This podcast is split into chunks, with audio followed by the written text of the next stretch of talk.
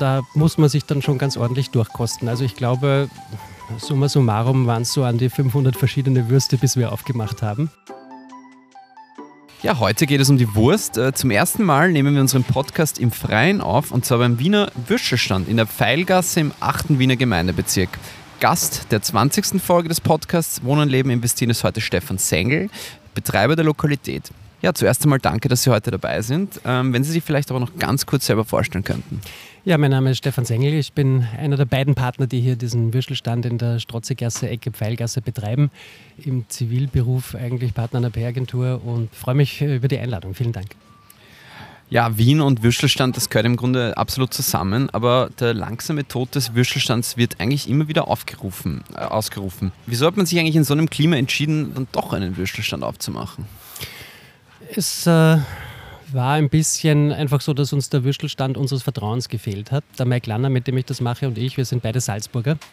Und da haben wir sozusagen, was bestimmte Angebote betrifft, der gute Bosner, generell eine gute Wurst, einfach ähm, den Würstelstand, zu dem wir selbst gerne gehen würden, ein bisschen vermisst. Und dazu kommt, dass wir beide ein bisschen einen Gastro-Hintergrund haben. Ich komme selber aus einer eigentlich Gastrofamilie. Meine Oma hatte ein Hotel, meine Eltern einen Heurigen, meine Schwester hat Hotelfachschule gemacht und so weiter.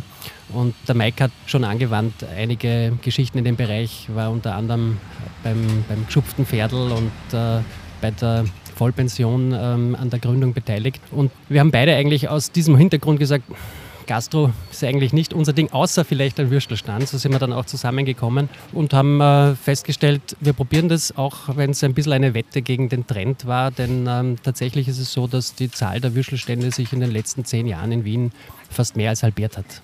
Können Sie sich erklären, woran das liegt?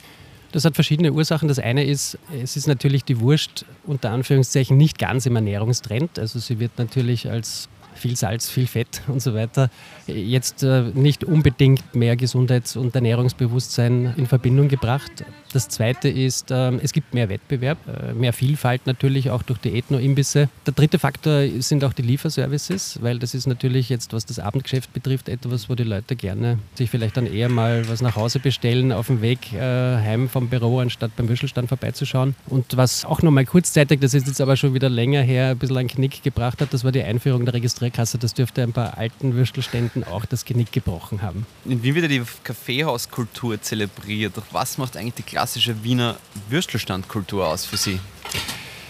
das, was typisch ist am, am, Wiener Würstelstand, ist, dass es ein freistehendes Standel ist. Also, dass man sozusagen, wenn man nach Berlin schaut, da hat man Currywurst, Kioske, die sind sehr oft sozusagen im Gebäude. Und das hat ein bisschen was auch mit der Geschichte äh, des Wiener Würstelstands zu tun. Das war ja früher quasi in der Nacht, wenn die Restaurants und Lokale geschlossen hatten, ein Ersatz und da waren viele Standeln eigentlich nur Nachtstandeln, die mobil waren, die am Abend aufgestellt wurden und dann in der Früh wieder weggezogen sind. Das heißt, so ist das entstanden, dass das so freistehende Stände sind, wo man sich eben auch hingestellt hat zum Essen. Anders als wenn man das mit New York vergleicht, dort ist der Hotdog oder so, das ist ein Takeaway. Äh, in Wien der Würstelstand ist an und für sich keine Takeaway-Kultur, sondern man stellt sich dorthin und isst im Freien eine Wurst. Das ist schon jetzt nicht alleine in Wien, das hat man natürlich natürlich in Österreich generell, aber das unterscheidet sich eben schon regional von, von anderen Formen des Wurstverzehrs.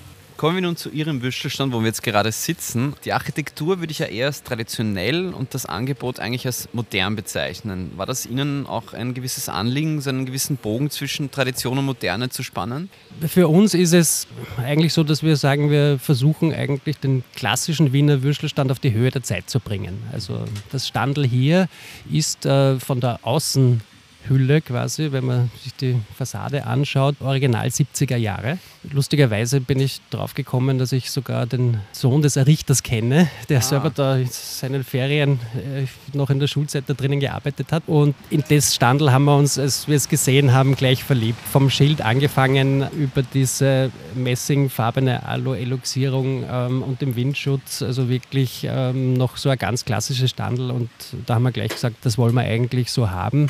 Innen haben wir natürlich äh, entsprechend einige Änderungen vorgenommen und das, was sozusagen uns hier sicherlich unterscheidet, ist, dass wir halt auch vom Angebot her, vom Sortiment her uns entsprechend differenzieren. Stichwort moderne, wir würden als Wiener ja nicht allzu viele Würstelstände einfallen, die eine vegane Wurst anbieten. Wie wird diese eigentlich von Ihren Kundinnen und Kunden angenommen? Unfassbar gut. Ja. Also wir haben am Anfang, als wir so in der Konzeptionsphase war, waren, auch überlegt, wäre natürlich ein totales Differenzierungsmerkmal der erste fleischlose Würstelstand Wiens haben dann aber beide festgestellt, also sowohl der Mike als auch ich, ähm, das sind nicht wir, das muss jemand anderer machen, weil wir beide halt auch gern schon gutes Fleisch bewusst essen. Haben aber festgestellt, dass also hier in der Gegend im 8., aber sicherlich auch 7., äh, 9. sowas wahrscheinlich schon funktionieren würde. Wir haben eher, weil es sich dann ergeben hat, die vegane Wurst mit auf die Karte genommen, insbesondere auch als vegane Bosner. Und als wir das gemacht haben, habe ich das Gefühl gehabt, hat sich das innerhalb von drei Tagen in der halben Wiener veganen Community herumgesprochen. Also es waren auch so in etwa 80 Prozent aller Fragen und Anfragen, die wir bekommen haben, ist auch das Weckerl vegan, ist es übrigens. All diese Dinge waren rund um dieses Thema. Und auch wenn bei uns äh, die klassische Bosner das am, am, stärksten verkaufte Angebot ist, äh, an manchen Tagen ist es so, dass bis in die Abendstunden hinein oft die vegane Untertag sogar noch vorne liegt bei den Bestellungen. Ja, beim Fleisch setzen Sie ja auf kleine Fleischereien aus der unmittelbaren Umgebung. Wie schwer war das eigentlich anfangs ein ordentliches Lieferantennetzwerk aufzubauen? Das hat relativ lange gedauert. Nicht, weil es nicht viele gute Anbieter gäbe, sondern auch das Durchkosten. Hm. Sozusagen. Es ist halt unserer Auffassung nach schon so, dass jeder hat so seine Würste, die er besonders gut macht, besonders gern macht. Und es war für uns dann relativ bald klar, wir nehmen nicht von einem Fleischhauer das gesamte Sortiment. Mhm. Da muss man sich dann schon ganz ordentlich durchkosten. Also ich glaube, summa summarum waren es so an die 500 verschiedene Würste, bis wir aufgemacht haben. Wir haben hier auch einige Blindverkostungen am Standel gemacht. Das mhm. ist durchaus auch interessant und überraschend, was da zum Teil so herauskommt und was den Leuten wie schmeckt. Aber das war sozusagen schon eine sehr intensive Vorbereitungsphase, da wirklich zu schauen, wer macht was wie. Und natürlich geht es auch darum, wer ist dann bei den doch bei uns dann pro Wurst, pro Lieferant überschaubaren Bestellmengen. Also wir sind natürlich hier kein großer äh, Absatznehmer. Wer ist sozusagen natürlich auch bereit und in der Lage, hier das zu liefern äh, in, in der Frequenz, wie wir das auch entsprechend brauchen. Und ja, so kam es dann eben zu dem Sortiment, das wir jetzt haben, wo wir eben sehr, sehr unterschiedliche Anbieter haben, vom Bio, zum Beispiel Schobergas am Kamp, bis hin zu lokalen Produzenten, ähm, Hoffmann, Landl, die gute Würste auch entsprechend machen und äh, bei denen wir eben auch sehr zufrieden sind. Stichwort gute Wurst. Was macht denn eigentlich eine gute Wurst aus? Sie können das ja wahrscheinlich nach 500 Würsten, die Sie probiert haben, sagen. Erstens einmal das, was drin oder auch was nicht drinnen ist. Äh, also das, was wir sozusagen hier schon vom Anspruch haben, wir haben also zum einen ein Bio-Angebot, wir haben zum anderen auch aus Preisgründen, weil wir nicht zu exklusiv und teuer quasi werden wollen, auch konventionelle äh, Wurst, aber dann eben aus einer eher kleinteiligen, nicht industriellen Produktion. Also das, was sozusagen hier uns wichtig ist, ist uh, less is more.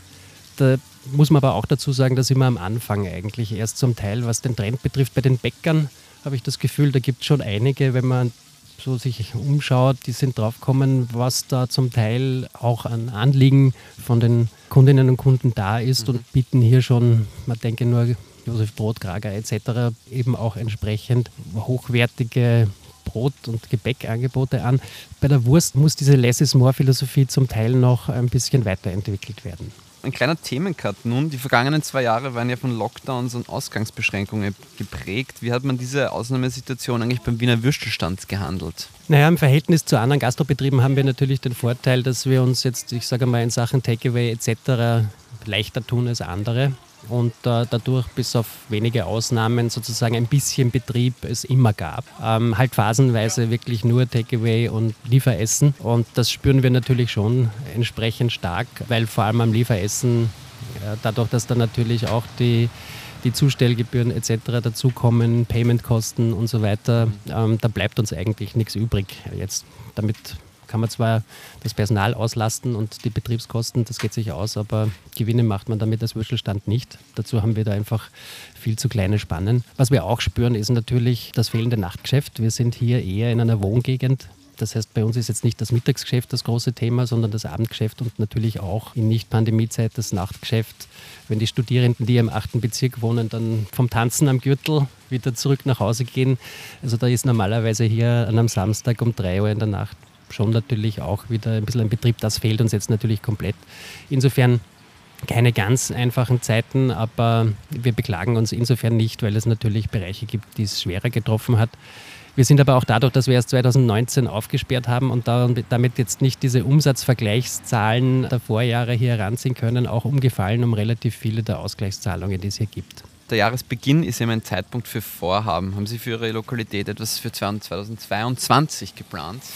Naja, wir haben eigentlich einige Ideen in der Pipeline, die allerdings jetzt natürlich pandemiebedingt ein wenig nach hinten verschoben wurden. Ähm, wann wir die dann genauer jetzt angehen und machen werden, das hängt also damit auch ein bisschen davon ab, wie sich das jetzt alles weiterentwickelt. Was wir sehr gerne machen würden, ist erstens verstärkt auch schauen, vielleicht mal so ganz spezifische saisonale Angebote. Gerade im Herbst zum Beispiel Wildwochen, es gab da schon interessante Dinge, die man andenken könnte, was verschiedenste Wurstspezialitäten betrifft. Das, was wir auch irgendwann einmal überlegen, aber auch dafür gibt es jetzt augenblicklich noch kein Datum, weil durch die Pandemie haben wir ein bisschen mit dem Planen aufgehört. Ist, es gibt auch in Salzburg sowas wie eine Frische. Das ist so ähnlich wie eine Weißwurst, aber vom Format her muss man sich es vorstellen wie ein Frankfurter. Also so eine eher längliche Frische, die wie die Weißwurst eben nicht vorgebrüht ist, sondern immer nur frisch eben entsprechend im Kessel machen kann. Und das wäre jetzt zum Beispiel, wenn es schon ein bisschen wärmer ist, an einem Samstag, wo nicht weit von hier in der Langegasse zum Beispiel drüben auch ein, ein Bauernmarkt ist, hier dann einmal einen Kessel Frische, solange der Vorrat reicht. Solche Gedanken, das wir unter anderem am Überlegen. Ja, dann komme ich eigentlich auch schon zu meiner letzten Frage. Wie oft genießen Sie eigentlich selber noch ein Würstel? Ich würde mal sagen, so hier alle zwei Wochen einmal im Monat. Meistens, weil ich dann einfach Leute hier zum Verkosten einlade und dann natürlich auch entsprechend mitesse. Das schmeckt einem dann schon auch noch, auch wenn man weiß, äh, auch von den Konditoren, die essen dann oft lieber gern das Salzige. Ich bin selber auch einer, der ganz gerne Süßes. Die Abwechslung macht. Herr Sengel, ich bedanke mich ganz herzlich bei Ihnen für das Gespräch. Vielen Dank. Ich danke.